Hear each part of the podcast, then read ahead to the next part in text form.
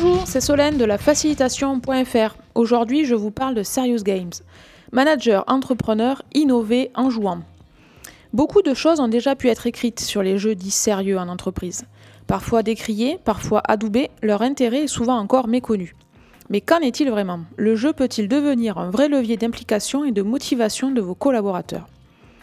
Grâce au mécanisme du ludique, dans un environnement sérieux, il est réellement possible d'impulser une nouvelle énergie, de booster vos troupes. Vous pouvez, par le jeu, devenir plus innovant avec une vraie démarche d'intelligence collective. Vous en doutez, je vais essayer de vous convaincre de la pertinence du sujet.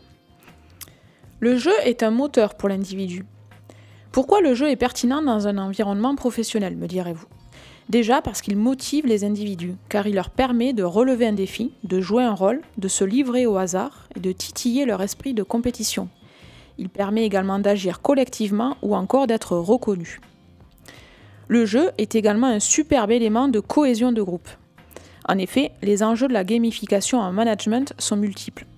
Le jeu est intéressant parce qu'il casse les codes. Il offre l'opportunité de travailler différemment, de favoriser la constitution d'équipes nouvelles, transversales, il permet à chacun de prendre confiance en ses capacités et ainsi de participer quel que soit son poste ou son niveau hiérarchique. Il permet de se professionnaliser, de prendre des décisions, de devenir acteur, de contribuer à l'innovation selon des règles préétablies collectivement. Le recours au jeu dans des situations non ludiques est de plus en plus fréquent, en formation, en recrutement, en gestion des connaissances, en innovation ou encore pour la recherche scientifique. Les serious games sont aujourd'hui utilisés dans plein de secteurs d'activité et sous différentes formes applications, en ligne, escape game. Avec un serious game, on ne peut pas tricher.